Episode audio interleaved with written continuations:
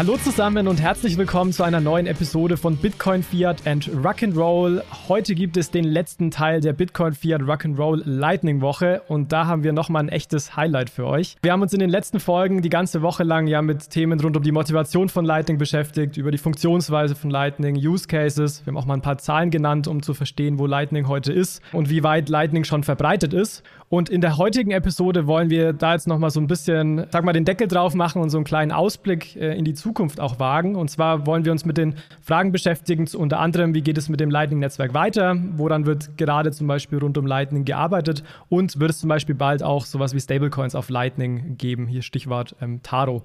Und wenn ich sage wir, habe ich mir wieder Unterstützung dazu gehört. Und zwar ist der äh, Roman Reher heute bei uns. Roman war ja auch schon ein paar Mal Gast in dem Podcast. Ich bin mir sicher, die meisten kennen Roman auch sicherlich auch durch seinen Blocktrainer-Kanal. Und vielleicht Roman aber nochmal für unsere neuen Hörer, da wir einige dazu gewonnen haben, vielleicht magst du dich einfach kurz noch äh, vorstellen und erzählen, ja, was du so treibst und wie deine Arbeit auch mit Bitcoin zusammenhängt. Ja, hi Jonas, erstmal danke, dass ich dabei sein darf. Super spannende Themen. Genau, ich bin der Blocktrainer. Wir haben vor einigen Jahren eine Firma gegründet auf Basis eines Kanals, den ich eigentlich hobbymäßig gestartet hatte wo es mir ein großes Anliegen war, einfach das ganze Thema Blockchain und Kryptowährung zu erklären. So ist es zumindest gestartet in 2018 und hat sich dann mit der Zeit dahin entwickelt, dass wir den Fokus komplett auf Bitcoin gelegt haben und ja, das immer professioneller gemacht haben und sind heute tatsächlich zum Beispiel mit dem YouTube-Kanal einer der größten, weltweit größten Bitcoin-Bildungskanäle auf YouTube und bauen das auch immer weiter aus, haben ein großes Team, was mittlerweile auf unserer Plattform blocktrainer.de auch regelmäßig Beiträge, Artikel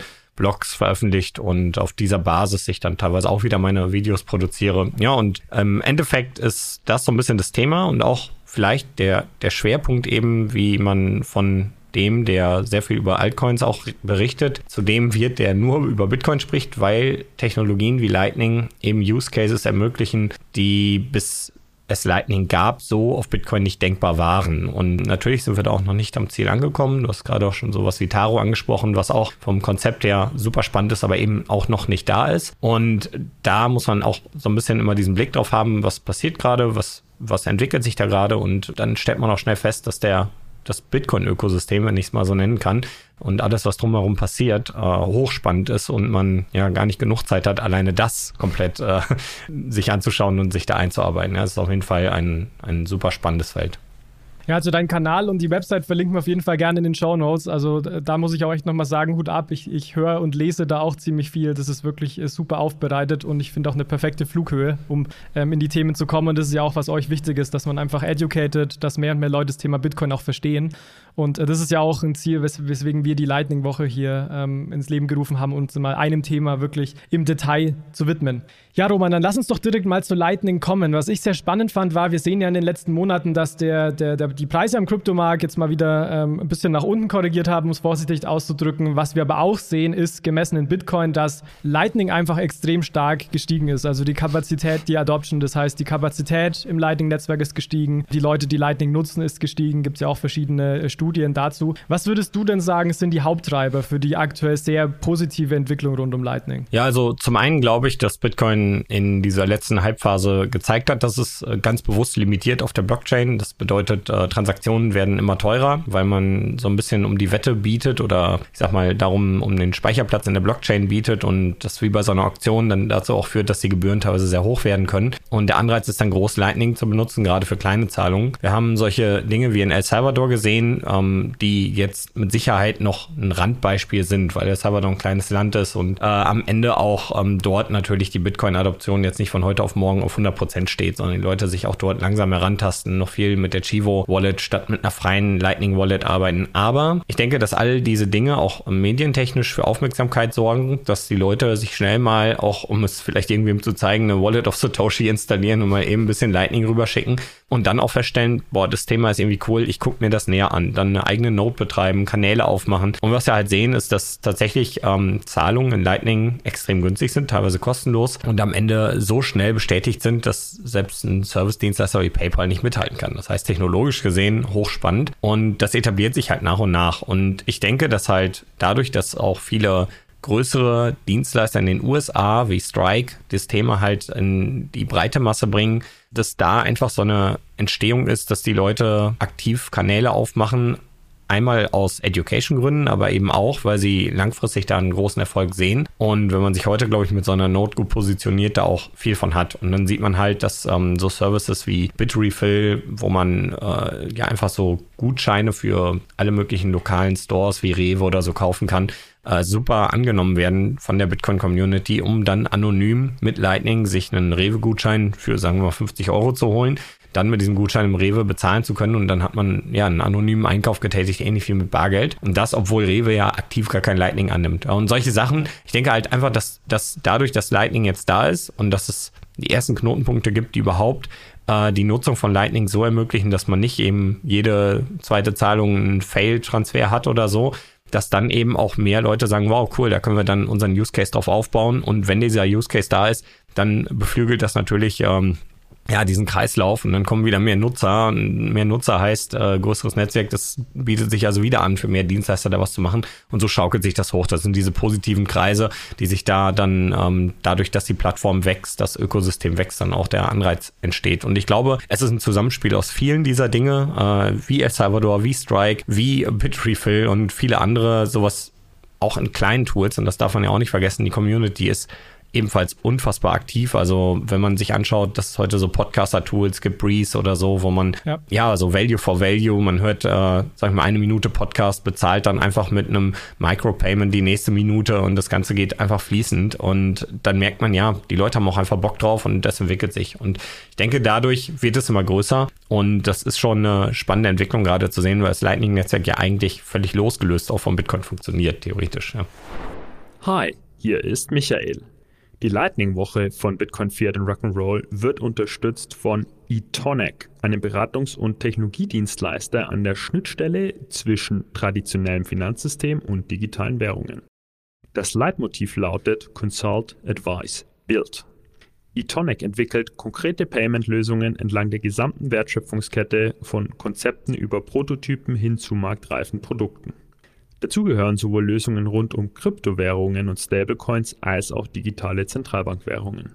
In diesem Kontext stehen auch innovative Konzepte wie Zero Knowledge Proofs oder das Bitcoin Lightning Netzwerk im Fokus der Arbeit. Was eTonic einzigartig macht, ist die jahrzehntelange Erfahrung im Zahlungsverkehr und im traditionellen Finanzwesen, zum Beispiel durch Tätigkeiten für PayPal oder Banken, aber auch das globale Expertennetzwerk sowie fundierte Einblicke in die Kryptowelt. Mehr Informationen zu eTonic findet ihr auf der Homepage www.etonec.com. Ein Transparenzhinweis von unserer Seite. Jonas arbeitet inzwischen als Head of Digital Assets and Currencies für eTonic. Ja, du hast jetzt schon super viel spannende Punkte erwähnt. Äh, ein Punkt, auf den ich gerne nochmal eingehen würde, ist das Thema, ich nenne es jetzt mal äh, User Experience. Und das hast du so in einem Nebensatz erwähnt. Ich fand das aber sehr spannend, wo du gesagt hast, naja, mit so einer Lightning-Zahlung, äh, wenn es jetzt um Geschwindigkeit geht, können halt auch Anbieter wie jetzt irgendwie Visa, PayPal etc. gar nicht mithalten. Und da habe ich auch neulich, ein, für dich ist es sicherlich bekannt, aber ein Video auf YouTube gesehen, was eben verglichen hat, mal so die Geschwindigkeit von einer Mastercard-Transaktion ähm, und mit einer Lightning-Transaktion. Und da war halt Lightning dann tatsächlich schneller. Und es ist ja auch tatsächlich inzwischen extrem einfach. Also in Lightning, du scannst eine Invoice, du scannst einen QR-Code und natürlich funktioniert im, passiert im Hintergrund extrem viel, aber aus Nutzerperspektive ist es natürlich viel, viel einfacher. Und ich glaube, das ist auch, ich meine, du bist ja auch schon ewig in der Community, da hat sich wirklich viel getan die letzten Jahre. Und wenn jemand sagt, ja, Krypto ist doch an jeder Stelle noch irgendwie total unfreundlich, muss ich sagen, nee, an manchen Stellen kann man sicherlich noch was verbessern, aber die Entwicklung geht hier auf jeden Fall in die richtige Richtung, würde ich mal sagen. Ja, absolut. Und also ich glaube auch, dass dadurch, dass die äh, dass diese Plattform so offen ist, ähm, entfaltet sich so diese Power von Open Source, von Open Source, was eben nicht, also es gibt, da muss man auch nochmal trennen, also bei Open Source gibt es halt auch einen offenen Quellcode, den du nicht benutzen, nicht weiterentwickeln darfst. Das ist dann so Open Source, aber du kannst halt reingucken, aber darfst dann nichts, damit nichts machen. Was ja dieses ganze Bitcoin-Ökosystem eben so freundlich macht, ist, dass dieses Open Source, was dort entwickelt wird, auch wirklich offen ist. Jeder kann darauf aufbauen, jeder kann darin Fehler suchen und verbessern und seine Vorschläge einreichen. Und diese Power, die zeigt sich nach und nach. Das, was wir früher hatten in der klassischen Finanzwelt oder auch in der klassischen Softwareentwicklung, wahrscheinlich auch in vielen anderen Bereichen, wo es noch nicht angekommen ist, ist halt, dass wir zentrale Services, Unternehmen haben, die ihre Lösungen entwickeln, lizenziert, die kein anderer benutzen darf und die halt auch an der Entwicklung eines einzelnen Unternehmens hängen. Und was wir jetzt bei sowas wie Lightning sehen, ist, da ist einfach eine riesengroße Community, die aus Unternehmen, aus Privatpersonen, aus vielen anderen besteht. Und jeder gibt so sein Wissen mit rein und auch seine Entwicklung und seine guten Ideen, auch den eigenen Bedarf, den dieses Netzwerk erfüllen muss, an mit Funktionen. Und wir sehen, dass es extrem schnell wächst. Also ähm, es ist wirklich Wahnsinn, wie schnell Lightning auch, ich sag mal, Kinderkrankheiten äh, los wird, wie schnell neue Funktionen hinzukommen und wie schnell jetzt eigentlich dadurch, dass es so eine Grassroot-Bewegung ist, das Ganze sogar in einen wirklichen Corporate- und VC-Bereich gekommen ist. Da können wir nämlich nachher auch nochmal drüber sprechen. Äh, so ein bisschen das Thema Lightning Labs und so weiter. Aber äh, absolut spannend, ja. Ja, definitiv. Und du hast in deiner Antwort vorhin schon kurz über dieses, äh, ich nenne es jetzt mal Strike und Shopify Announcement gesprochen. Da hattest du ja damals auch bei der äh, Bitcoin Miami Conference, glaube ich, ein Video gemacht. Das fand ich extrem spannend, dass ja die Idee war, wenn ich es zumindest richtig verstanden habe, dass man hier ja auch Lightning jetzt in, in, verschiedene Terminals dann integrieren möchte in den USA. Kannst du da vielleicht ein bisschen mehr ähm, Details nennen, um was es da, da ging ähm, bei diesem Announcement? Genau, also Shopify war einer von sechs großen, ich nenne es mal Point-of-Sale-Anbietern. Äh, also sowas wie Geräte, die man kennt, wenn man jetzt mit der Karte bezahlt, dann ist da so ein kleines Device, da hält man die Karte drauf oder steckt die ein und gibt den PIN ein. Das ist ein Point-of-Sale-Device. Und in den USA gibt's sowas äh, in vielerlei Hinsicht in den Tankstellen und so und in den kleinen Shops auch mit großen Displays, einfach wo man ähm, ja, seine Karte reinschiebt. Und die, die diese Möglichkeit haben, da ist Strike jetzt dabei und partnert mit den Anbietern dieser Geräte und mit den Anbietern der Software, die auf diesen Geräten läuft. Shopify war deswegen besonders, weil Shopify halt mehr oder weniger ein Online-Anbieter für diese Funktionalität ist. Äh, Shopify ermöglicht es, in deinem Shop-System eben Zahlungen äh, abzuwickeln und am Ende äh, hat Strike jetzt Schnittstellen oder baut Schnittstellen zu den sechs größten Dienstleistern in den USA, was bedeutet, dass später 90 Prozent aller Geschäfte potenziell Strike und damit auch Bitcoin bzw. Lightning-Zahlungen akzeptieren können. Und der hat dann ein Beispiel gemacht, da hatten ihn diesen Case mal aufgemacht, da ist dann halt äh, natürlich, das war klar geskriptet, ja, aber da hat das so als Beispiel mal gezeigt, ähm, das Video kann man noch schauen, da geht er halt in so ein Geschäft rein und kauft dann sich eine Cola und irgendwie ein paar Snacks und bezahlt die einfach mit Lightning an so einem Terminal. Und das Krasse hierbei ist halt, dass Jack Mellers es halt wirklich über die Corporate-Schiene in, den, in die breite Masse bringt und äh, dass diese Partnerschaften real sind. Und auch hier darf man natürlich nicht vergessen, das muss alles entwickelt werden. Äh, das ist natürlich nicht von heute auf morgen da. Und das muss auch rechtlich alles in trockenen Tüchern sein. Wir sehen gerade in den USA einen erheblichen, man könnte schon fast sagen, Machtkampf auch teilweise zwischen den Behörden, äh, wie jetzt mit Bitcoin, wie mit Lightning und diesen ganzen Dingen umgegangen wird, bis wohin eine Transaktion ähm, nicht KYC-pflichtig ist und vor allem steuerfrei ist, solche Sachen. Und wenn das zum Beispiel mal rauskommt, also angenommen, man darf seinen Einkauf bis 50 Euro anonym tätigen, also 50 Euro Gegenwert, dann könnte ich halt mit Lightning äh, meinen Tageseinkauf einfach in so einem Geschäft tätigen und braucht da keinen Personalausweis, nichts vorlegen und kann wie Bargeld damit bezahlen. So und was wir halt sehen ist, dass, dass daran gearbeitet wird. Ja, also ähm, diese Funktionen sollen ermöglicht werden und es zeigt schon, dass wir damit in die breite Masse kommen und ja auch genau in das Fahrwasser, wo, wo wir Bitcoin in den nächsten Jahren wahrscheinlich auch sehen werden. Und ja, solche Lösungen wie Strike sind da der richtige Ansatz und das begrüße ich genau deswegen, weil, und das hat Jack Mellers nochmal betont, das Ganze ein offener Standard wird. Das heißt, er baut nicht seine zentrale Lösung und partnert jetzt mit diesen ganzen Unternehmen und alles läuft dann in Zukunft über die Strike Lightning Node ab, sondern es ist wirklich so, dass jeder andere Dienstleister, der was ähnliches wie Strike anbietet, diese Schnittstelle genauso nutzen kann, weil es eben dieser offene Standard ist. Und das heißt auch, dass auch alle Länder das einfach kopieren können, sich lokale Dienstleister entwickeln können, die das gleiche ermöglichen. Und ich denke, klar, er wird die Nase vorn haben.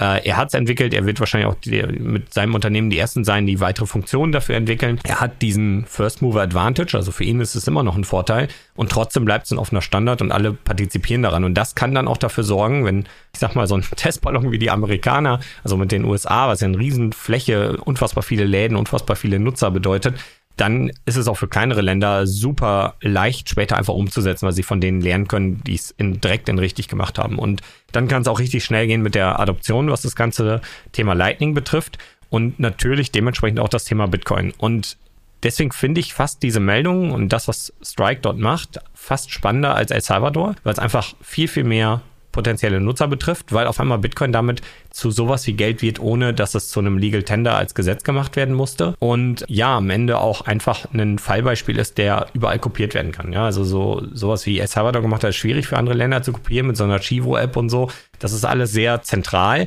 Und äh, ja, den Ansatz, den der Jack Mellers geht, der ist schon sehr krass. Und äh, wenn das wirklich so kommt, und äh, das nochmal hier zu betonen, das ist eben noch nicht da, dann ist es auf jeden Fall ein Riesenschritt, äh, gerade für das Lightning-Netzwerk. Ja. Und das Thema offener Standard ist, glaube ich, extrem wichtig, Roman, weil also klar, klar diese, diese Point-of-Sale-Geräte gibt es ja unfassbar viele. Also das ist ein super, super großer Markt. Und wenn man jetzt einen Point-of-Sale-Anbieter hat, der zusammen mit der wirklich großen Playern das anbietet, wie du sagst, das ist open, offener Standard. Das heißt, sie können das quasi kopieren, in dem Sinne an ihre Systeme anpassen. Und dann hat man gleich den zweiten äh, Bunch von Point-of-Sales-Geräten da dabei. Und deswegen glaube ich halt auch, dass es bei Lightning ist gerade so eine stark steigende Kurve, aber irgendwann kommt so ein Tipping-Point, wo es halt wirklich explodiert. Also positiv, also nach oben, weil, weil dann irgendwie die Adoption irgendwie kommt. Was du jetzt schon schon angesprochen hast, da wollte ich auch kurz mit dir nochmal drauf eingehen, ist das Thema El Salvador. Also wir haben da ja letztes Jahr im September gesehen. Ähm, du warst ja, glaube ich, auch in El Salvador damals mit der deutschen Delegation, wenn ich mich da richtig erinnere. Äh, ich selber nicht, aber ähm, mein Geschäftspartner und unser Hauptredakteur waren dort. Ich hatte, bin leider kurz vorher an Corona erkrankt. Leider, leider, aber wir wären hingeflogen tatsächlich. Ähm, haben aber so zum Glück aus dem Team heraus aus erster Hand Informationen, ja. Okay, super. Ja, dann äh, bist du trotzdem auf jeden Fall qualifiziert, dass ich dir die Frage stelle. Hoffentlich, ja. ähm, sicherlich. Äh, ist einfach einfach, also wir haben da ja gesehen, nochmal zum Rückblick, dass seit letztes Jahr im September da eben Bitcoin Legal Tender ist, ähm, dass es die Chivo Wallet gibt, die äh, sehr, sehr häufig äh, runtergeladen wurde. Also war ja auch angedacht oder eine Hoffnung, dass man dadurch Bitcoin und Lightning eben die finanzielle Inklusion erhöhen kann, weil man eben einfach Zugang zum Finanzsystem bekommt. Klar, es gibt auch Studien, die dann gezeigt haben, viele Leute haben das nur gemacht, um den Bonus von diesen, glaube ich, 30 US-Dollar war es abzugrasen. Äh, fair enough gibt es sicherlich solche und solche. Was ich aber eigentlich fragen will, äh, Roman, ist, wie, wie schätzt du die, die Rolle, sage ich jetzt mal, der solcher solcher staatlicher Initiativen oder der, der Chivo Wallet im Konkreten ein für Lightning? Weil du hast schon erwähnt, dass eigentlich dieser offene Standard extrem wichtig ist, den wir aber hier bei Chivo definitiv nicht haben. Also ich persönlich weiß auch nicht, wo die, wo die Bitcoins überhaupt dann liegen von El Salvador, ob da Bukele die, die eigenen Private Keys hat oder ich weiß nicht. Aber wie würdest du da die Rolle von so staatlichen Initiativen sehen, jetzt im Vergleich zu den offenen Standards, die ja häufig auch, finde ich, aus gutem Grund dann propagiert werden? Ja, äh, es ist wirklich eine sehr schwierige Frage, weil Bitcoin eigentlich ich sag mal, den staatlichen Eingriff nicht wirklich braucht, um zu funktionieren und am Ende eben so ein, ja, so ein Bottom-up, so eine Bottom-up-Technologie ist. Äh, die Leute fangen es an zu benutzen und ähm, das zieht sich dann durch die Gesellschaft durch bis nach ganz oben hin. Und ganz oben sind dann irgendwann die Unternehmen, die merken ja, die Nachfrage ist da. Äh, wir stellen jetzt den Bedarf nach dieser Nachfrage und ähm, wenn die Leute Lightning und Bitcoin benutzen wollen, dann ähm, akzeptieren wir das. Jetzt war es quasi andersrum. El Salvador, was heißt quasi, also man hatte es auch dort, also es ging ja eigentlich ursprünglich um die Remittance Payments und die Remittance Fees, also ähm, Leute, die aus El Salvador kommen, in die USA äh, wandern, dort arbeiten und an ihre Familien in El Salvador Geld überweisen, haben halt bis dato unfassbar hohe Gebühren über Western Union und andere Zahlungsdienstleister zahlen müssen. Und haben dann diese Strike-App entdeckt und haben gesehen, ja, schau mal, wenn ich jetzt in den USA meinen US-Dollar in Lightning, äh, in Lightning in Bitcoin tausche und diese Lightning-Transaktion über die Strike-App an meine Verwandten dort mache, dann äh, transferiere ich da eins zu eins den Wert. Ich habe keine Gebühren und diese Lightning-Bitcoin können dort wieder auch bei Bedarf in US-Dollar getauscht werden. So, und diese App ist ganz schnell zur Nummer 1 Finanz-App da im Land und ich glaube später sogar zur Nummer 1 App überhaupt aufgestiegen. Und dann hat äh, der Bukele gesagt, so pass mal auf, dann machen wir das jetzt hier zum Legal Tender. Dann braucht ihr auch gar nicht zurück in Dollar zu tauschen. Schickt euch einfach die Sets rüber und dann könnt ihr hier damit handeln. Und ich glaube, und, und das ist so schwierig, weil ich möchte mir überhaupt nicht anmaßen, ähm, ihm was zu unterstellen oder nicht zu unterstellen. Ähm, Im Endeffekt, und das ist auch das, was, was das Team berichtet hat aus El Salvador, die Bildung im Land, gerade die technische Bildung und auch das Verständnis für Bitcoin ist extrem, extrem gering. Und ich glaube, wenn du einen Legal Tender machst und sagst, hey, jeder muss jetzt quasi Bitcoin annehmen, dann hast du ein riesengroßes Problem, wenn die Leute damit gar nicht umgehen können. Und äh, er hatte, glaube ich, gar keine andere Wahl, als eine App zur Verfügung zu stellen, die es dir erlaubt, Bitcoin anzunehmen. Aber wenn du Bitcoin nicht halten willst, das sofort in deine US-Dollar zu tauschen, die du vielleicht haben möchtest. Ja, also er hat ja quasi niemanden dazu gezwungen, dann auch Bitcoin zu halten. Er hat nur gesagt, hey, schau mal, ich will, dass hier wirklich, wenn er, wenn jemand möchte, jeder überall mit Bitcoin zahlen kann.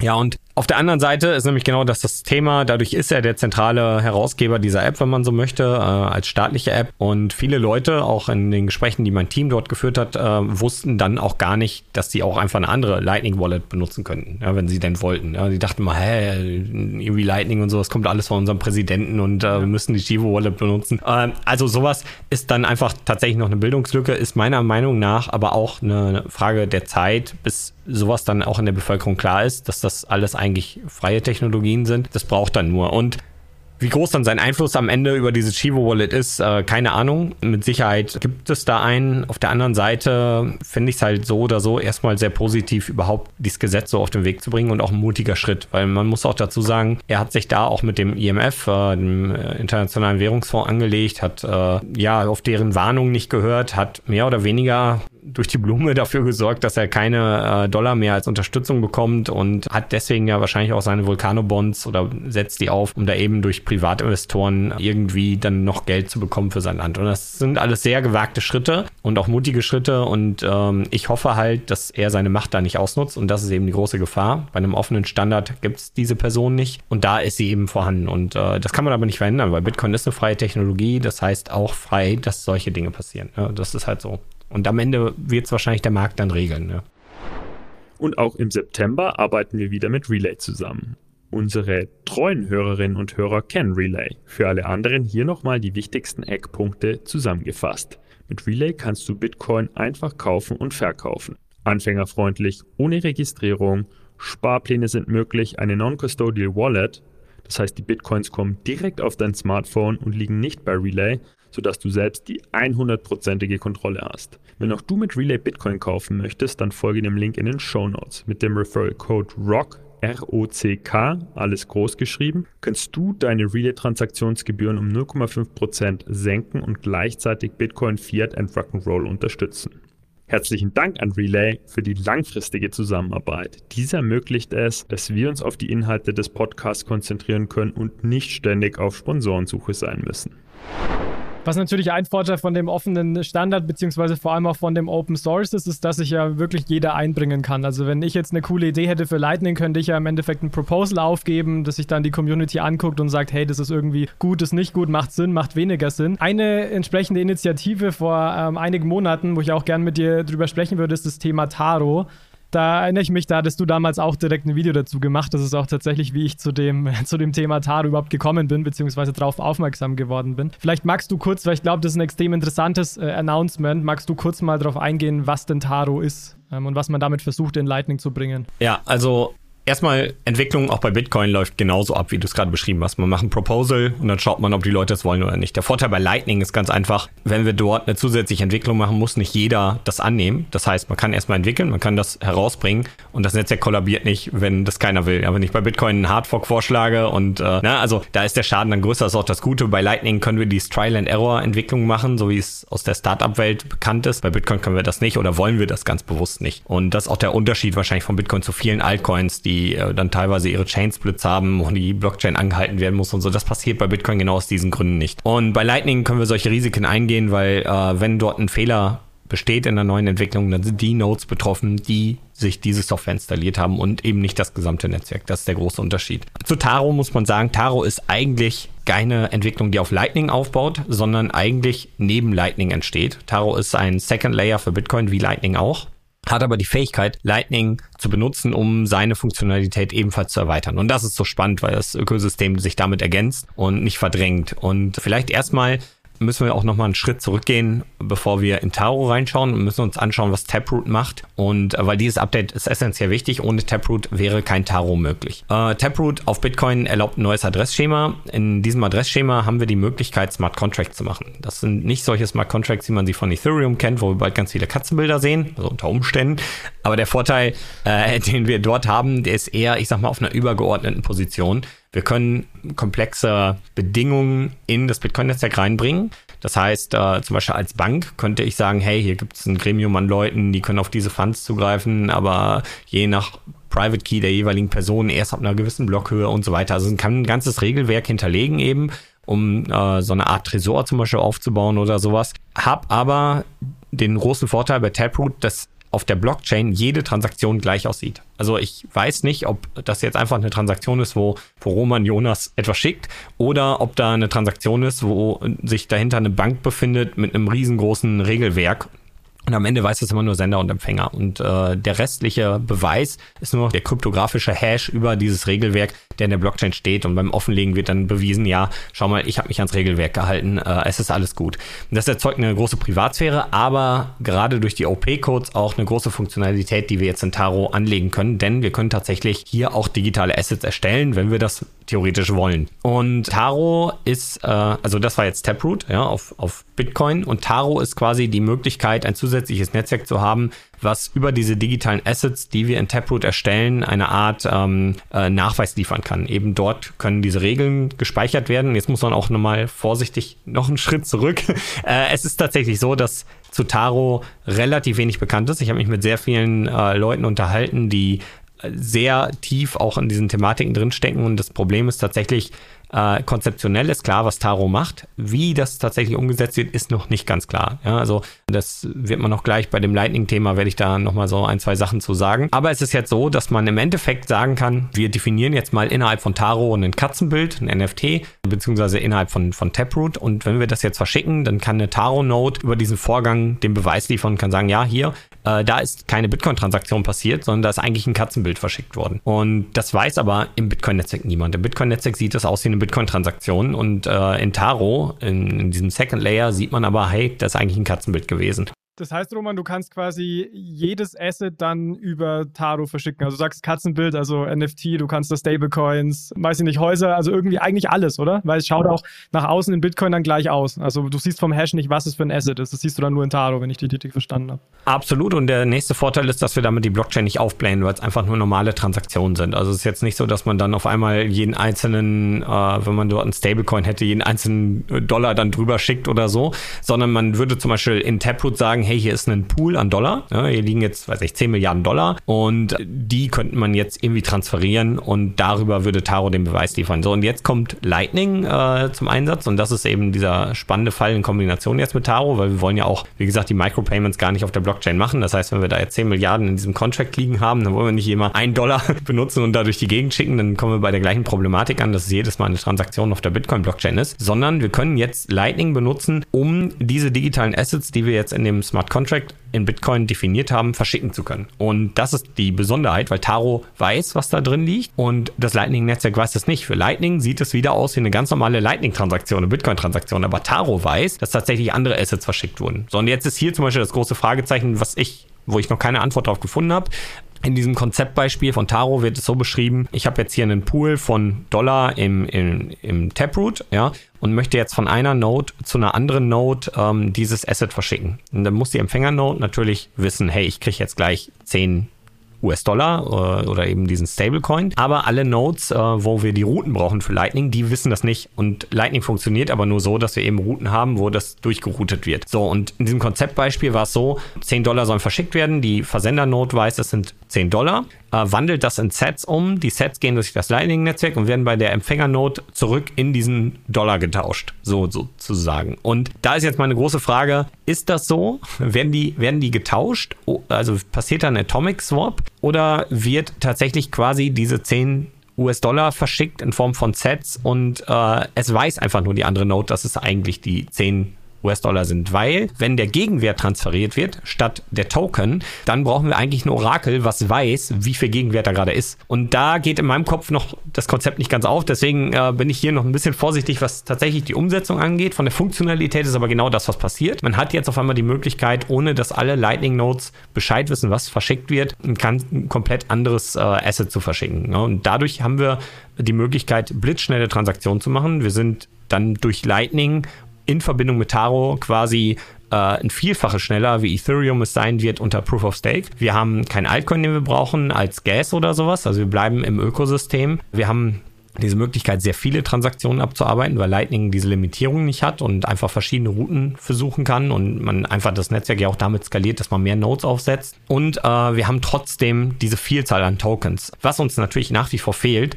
sind, ich sag mal, komplexe Smart Contracts, die ausgeführt werden wie auf Ethereum. Und auch da glaube ich aber, dass eine Frage der Zeit ist, bis wir Taro ähnliche Konzepte bekommen, wo genau sowas dann passiert am Ende. Ja, und Taro geht schon einfach in diese Richtung. Und das ist auch das, was ich eingangs meinte. Viele dieser Altcoins, die werden irgendwann obsolet, weil es einfach diese Lösungen gibt, die als ein Ökosystem da kommen auf einer Basis, auf einer freien Entwicklung. Und dann fragt man sich halt später, wofür brauchen wir die anderen Coins noch? Und äh, ja, es ist eine Entwicklung, das darf man aber nicht vergessen. Und Taro ist eine der spannendsten überhaupt, weil das, was wir damit erschaffen, wäre mal so als Beispiel, wenn jetzt CBDCs kommen sollen, dass eine Zentralbank auch einfach sagen könnte, warum sollen wir eine eigene Infrastruktur aufbauen innerhalb der EU, die entwickeln, diese ganzen Kosten haben, wir können einfach nur einen Smart Contract in Taproot entwickeln, beziehungsweise mit Taro und können den Leuten via Lightning-Netzwerk ermöglichen, äh, CBDC-Euro durch äh, die Weltgeschichte zu schicken. Wir können das in jedem Land. Es gibt keine Grenzen, keine Lizenzen. Also irgendwann ist diese Effizienzfrage da und äh, das macht es so spannend und das ist natürlich ein gewaltiges Potenzial für Lightning, weil neben CBDC könnte man auch äh, die ganzen tokenisierten Assets, die man heute so anstrebt, dort abbilden. Von der Sinnhaftigkeit mal ganz zu schweigen. Ja? Ob das sinnvoll ist oder nicht, im Allgemeinen Assets zu tokenisieren, das ist ein ganz anderes Thema. Was wir aber sehen, der Markt, der vielleicht auch das noch nicht versteht, dass es vielleicht gar nicht so sinnvoll ist, der will das aber. Und genau deswegen ist der Altcoin-Space so groß. Und das kann ein Treiber auch nochmal für die Lightning-Adoption sein, weil die Leute irgendwann, und das ist mal so der Ausblick, den ich halt auch gebe, in ihrer App äh, auf dem Handy Lightning verwenden, ohne es zu wissen. Ja, man weiß wahrscheinlich nur noch, ich habe einen Private Key, da sind meine Werte dran geknüpft. Äh, ob da jetzt Taro oder Lightning oder der Main Layer verwendet wird. Genau wie bei E-Mails und Internet heute eigentlich, ne? Also die meisten. Ja, wahrscheinlich sogar noch einfacher. Wahrscheinlich, wahrscheinlich sogar, äh, also ja, ja schon, aber wahrscheinlich sogar eher wie Netflix. Ich mache frü früher bin ich auf eine Website gegangen, habe da ein Video geschaut, habe das noch irgendwie verstanden, da ist eine Adresse und so. Heute drücke ich an meinem Fernseher auf an, bin direkt im, äh, weiß nicht, Übersicht, klick dann ein Video an und wie das im Hintergrund läuft, keine Ahnung, ja.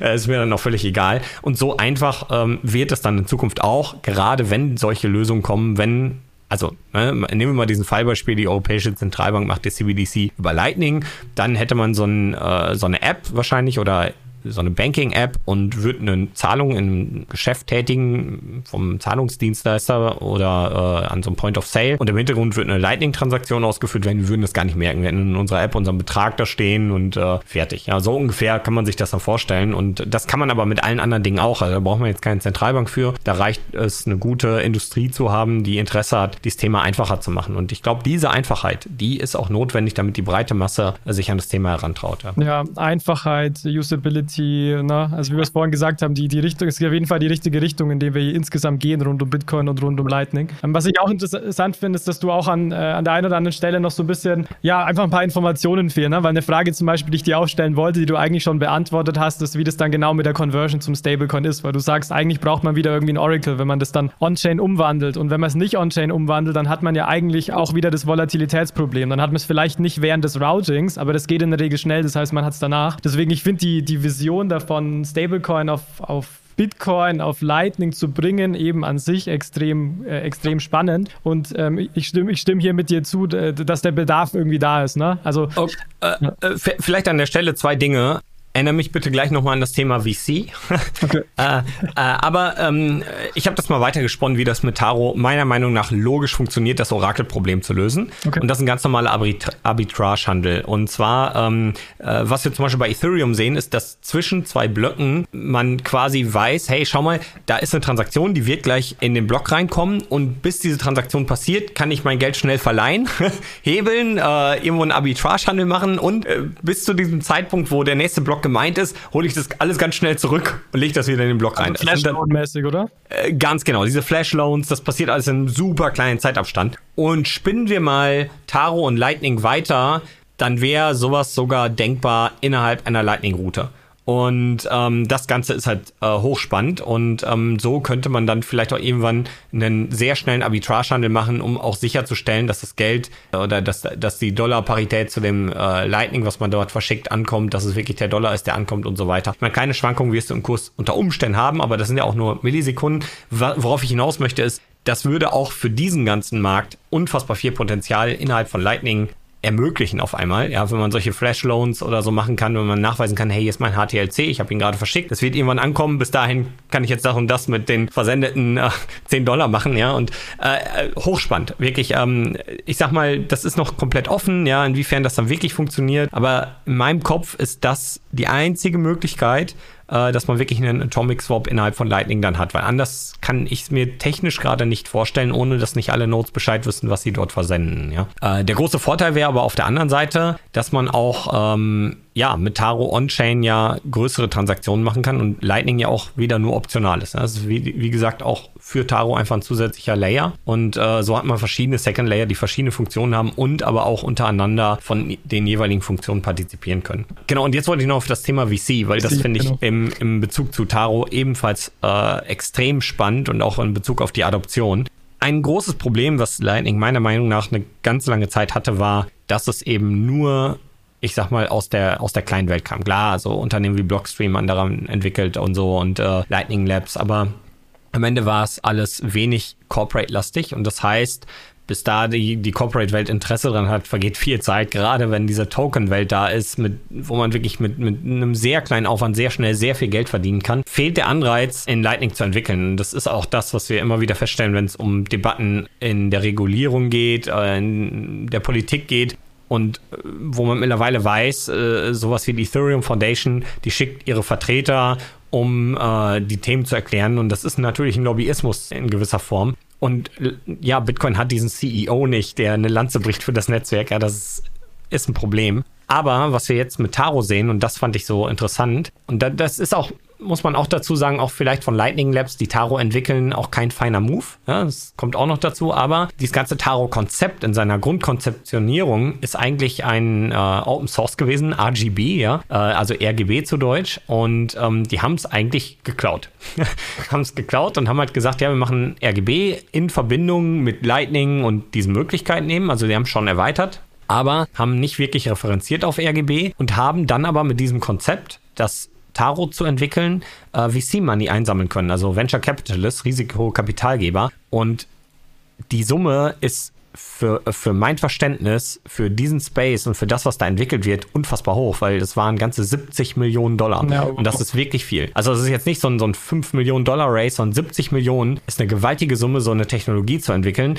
Und das heißt halt auch, dass die Risikokapitalgeber schon eine Ebene größer sind, wie so ein bisschen so, ich habe mal zwei Millionen gemacht und die auch Interesse haben, dass solche Technologien später in Businesses genutzt werden können und genutzt werden, weil sie sich ja erhoffen, irgendwie einen Mehrwert, einen Return on Invest später daraus zu haben. Und das kann am Ende dieser Lobbyismus für Bitcoin werden, der auch politisch versucht, klar zu machen, hey, hier ist ein Netzwerk, das besitzt niemand, ja. Wir entwickeln hier Open Source, das kann einfach jeder nutzen, aber es ist trotzdem gut für uns. Und äh, einfach einen Gegenpol zu den Altcoin-Projekten zu haben, die halt versuchen, auch politisch Lobbyismus zu betreiben aber eben in diesem Fall dann für ein freies Netzwerk, für eins, was keiner kontrolliert. Und dementsprechend finde ich Taro auch aus dieser politischen Sicht, aus dieser Venture Capitalist Sicht super spannend, weil sie genau das geschafft haben. Auch wenn der Move vielleicht nicht der feinste war, aber das ist dann vielleicht auch der Nachteil ja. von, von Open Source. Du entwickelst was, das einfach jeder kopieren kann und weiterentwickeln kann. Aber am Ende ist das etwas, wo ich glaube, sowas in Verbindung mit Strike und eben was da gerade in den USA passiert, kann schon dafür sorgen, dass wir auch äh, eine politische Adoption bekommen und damit auch nochmal eine regulatorische äh, oder, oder eine, eine, Sicherheit auf Regulierungsebene und damit auch wieder mehr Sicherheit für Unternehmen, sich ebenfalls solche Schritte zu trauen, für andere Venture Capitalists diesen Markt zu eröffnen, weil sie sagen, oh, das haben welche gemacht, das hat sich gelohnt. Ich investiere jetzt auch in irgendwelche Bitcoin- oder Lightning-Entwicklungen. Ja? ja,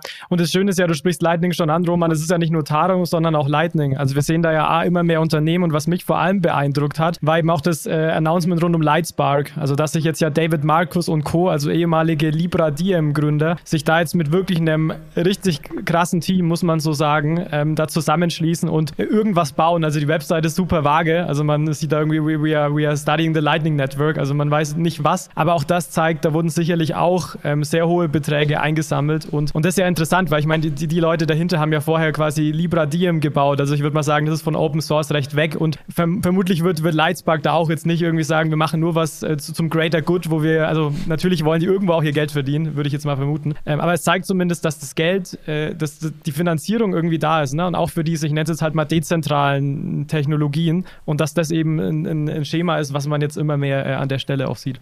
Ich glaube, es ist auch nicht schlimm, dass das passiert. Also, also selbst wenn, wenn jetzt mit Lightspark etwas Zentrales entwickelt wird, was auf Lightning aufsetzt, haben sie immer noch ein großes Problem. Wenn jemand kommt und das kopiert als Open Source macht, dann ist es da. Es gibt in Lightning keine Möglichkeit, das zu verhindern. Ähm, von daher finde ich das gar nicht so schlimm. Ich finde es immer schlimm, wenn die Basis, auf der aufgebaut wird, eben lizenziert ist. Also wenn man jetzt ne, Microsoft als geschlossenes Ökosystem hat oder oder oder. Und das ist ja der große Vorteil bei Lightning. Man kann einen zentralen Dienst darauf aufbauen. Äh, man kann aber auch einen zentralen Dienst kopieren und den dezentral aufbauen. Ja? Vielleicht fehlt einem erstmal der Netzwerkeffekt und so. Aber so konkurriert am Ende immer der zentrale Dienst mit dem offenen Netzwerk und das ist wichtig. Und das hat man bis dato so in dieser Form einfach nicht gehabt und das ist gut. Ja.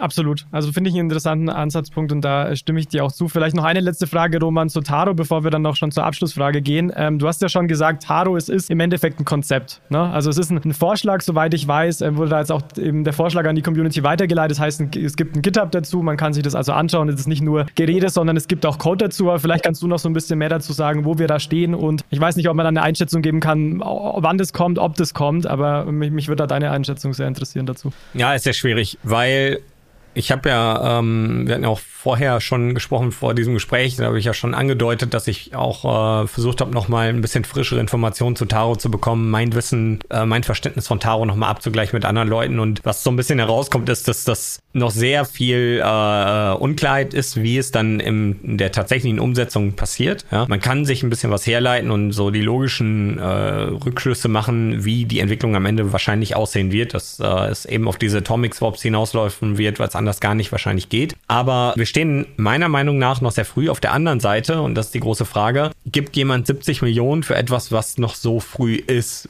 Und hat nicht Lightning Labs sogar schon hinter verschlossenen Türen, äh, sind die da schon fünf Schritte weiter. Aber aus der Angst, dass das gleiche passiert wie das, was die mit RGB gemacht haben, auch bei denen passiert, dass sie das einfach nicht veröffentlichen. Ja, es kann auch sein, dass in einem Jahr äh, die herauskommen und sagen, hier, wir haben es fertig, äh, los geht's. Äh, oder im halben Jahr. Es kann auch sein, dass es drei Jahre dauert. Ja, das ist so die, die große Frage an der Stelle, weil man nicht genau weiß. Ne? Klar, da ist ein offenes Git, man kann darüber diskutieren, da steht auch schon einiges drin, aber ob da jetzt wirklich alles innerhalb dieses Gits entwickelt wird, ist auch unklar. Ja? Und ja. Äh, das, das sieht man dann, wenn es rauskommt. Ja. Das heißt, wenn man das jetzt mal grob zusammenfasst, irgendwie Potenzial dahinter ist an sich auf jeden Fall groß, aber wir, es ist heute viel zu früh, um das irgendwie im Detail beurteilen zu können, überhaupt zu wissen, ob es jemals fliegt liegt, weil wir einfach gar nicht, nicht alle Details kennen und auch gar nicht wissen, wo wir, wo wir heute quasi stehen. Ja, und am Ende, ähm, wenn das Konzept einen Markt hat, dann kann es auch sein, dass es tatsächlich noch wen anderes gibt, der da auch entwickelt oder, oder äh, einer ähnlichen Lösung oder einer Lösung, die einen ähnlichen Use Case ermöglicht. Und ähm,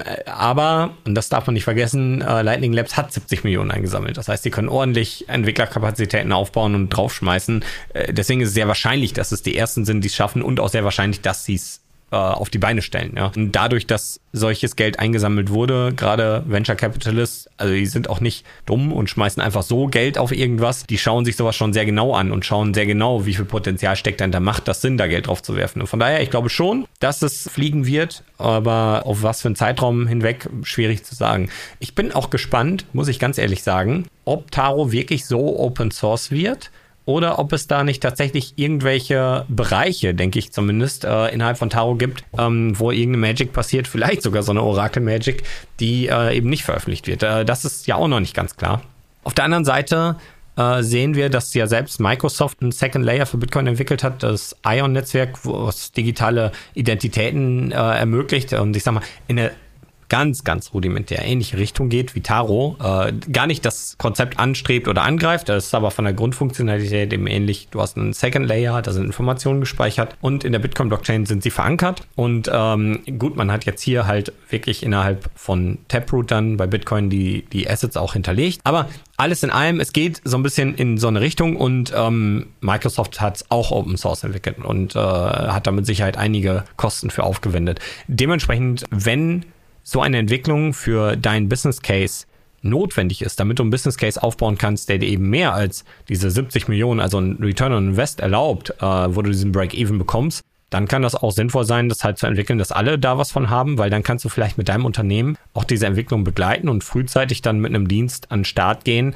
und hast wieder diesen First Mover Advantage und dann lohnt sich das aus 70 Millionen drauf zu werfen und dann brauchst du kein Closed Source entwickeln, dann kann das trotzdem Open Source sein. Ne? Also das möchte ich einfach auch nochmal dazu sagen, aber es ist halt sehr spannend zu sehen, in welche Richtung das geht. Und ich denke, Roman, da müssen wir auf jeden Fall ein Follow-up machen in einem bestimmten Zeitraum und dann zu gucken, wie, wie sich das hinbewegt hat. Und da ähnlich, in die ähnliche Richtung geht auch meine Abschlussfrage und zwar allgemein jetzt von Taro wegkommen zu, zu Light Lightning an sich. Wo glaubst du, stehen wir in fünf Jahren? Also wie glaubst du, dass sich das Lightning-Netzwerk in der Zeit entwickelt? Äh, ich glaube, ähm, brachial, also äh, brachial gut. Also das, das wird extrem nach vorne gehen. Wir sehen das ja jetzt schon, obwohl wir gerade in einer wirklich sehr schlechten Marktlage sind, hat es dem Lightning-Netzwerk nicht wirklich wehgetan. Und ich glaube auch, dass den Leuten bewusst werden muss, dass wir innerhalb der Bitcoin-Blockchain vom Speicherplatz knapp bleiben werden. Das wird sich auch nicht ändern. Wir werden da auch zeitnah keinen Hardfork sehen, der das ändert oder so. Das heißt, je mehr auch Bitcoin in die Adoption kommt, desto notwendiger wird es, mit Lightning Transaktionen zu machen. Und äh, das wird einfach zwangsläufig dazu führen, dass dieses Netzwerk exponentiell wächst. Und dadurch, dass es so wächst, äh, ich hatte es ja vorhin schon auch so ein bisschen im Anfang beschrieben, hat man diese positiven Kreise, dass äh, ja so ein Ökosystem entsteht. Je mehr Nutzer da sind, je mehr Liquidität da ist, desto besser kannst du deine Use Cases drauf aufbauen, je mehr Use Cases. Ne? Also das befeuert sich die ganze Zeit gegenseitig und es gibt immer mehr Grund, eher Lightning als irgendwas anderes zu verwenden. Und ich glaube, dass in den nächsten fünf Jahren da sehr viel Potenzial ist, weil wir sehen innerhalb dieses Zeitraums natürlich das nächste Harving, wir sehen äh, neue Business Cases, wir sehen wahrscheinlich fertiggestellte Entwicklungen wie Taro, aber auch wie viele andere Entwicklungen, die gerade in dem Bereich passieren. Wahrscheinlich sowas wie Spark, wahrscheinlich auch sowas wie Strike, was bis dato an den Start geht und unter Umständen wirklich in die ganzen Geschäfte der USA eine Lightning-Integration bringt, wenn man so will. Also ich glaube, das wird äh, extrem explodieren und ich glaube, und das ist der, der nächste Ausblick, dass immer mehr auch erkennen,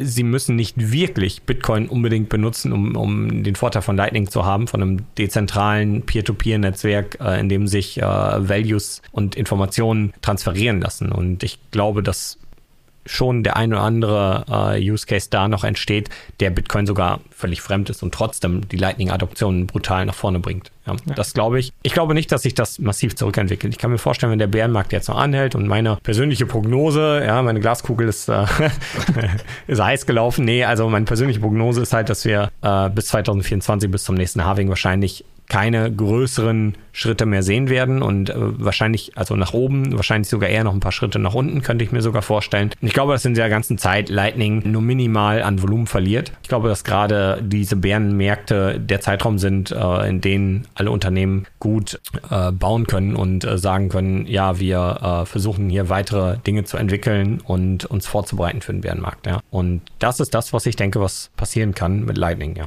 Gut, Roman, ich denke, das war das perfekte Schlusswort zur heutigen Episode und auch insgesamt zu unserer, ähm, ja, jetzt sechsteiligen Lightning-Woche. An der Stelle wirklich, Roman, danke, dass du bei uns warst, dir die Zeit genommen hast. Du hast vorhin schon erwähnt, man kann dich über deinen YouTube-Kanal natürlich erreichen. Ähm, deine Website werden wir in den Shownotes verlinken und vermutlich ist es auch am sinnvollsten, dir dann auf, auf Twitter zu folgen, wenn man mehr über dich erfahren möchte, oder? Oder hast du sonst noch weitere Kanäle, die wir erwähnen sollten? Mittlerweile sind wir überall vertreten, auch auf TikTok. Also wer möchte, einfach mal suchen. Blocktrainer ist da schon zu finden. Aber Vorsicht mit Fake-Profilen, das ist tatsächlich äh, zur heutigen Zeit sehr viel geworden. Ja.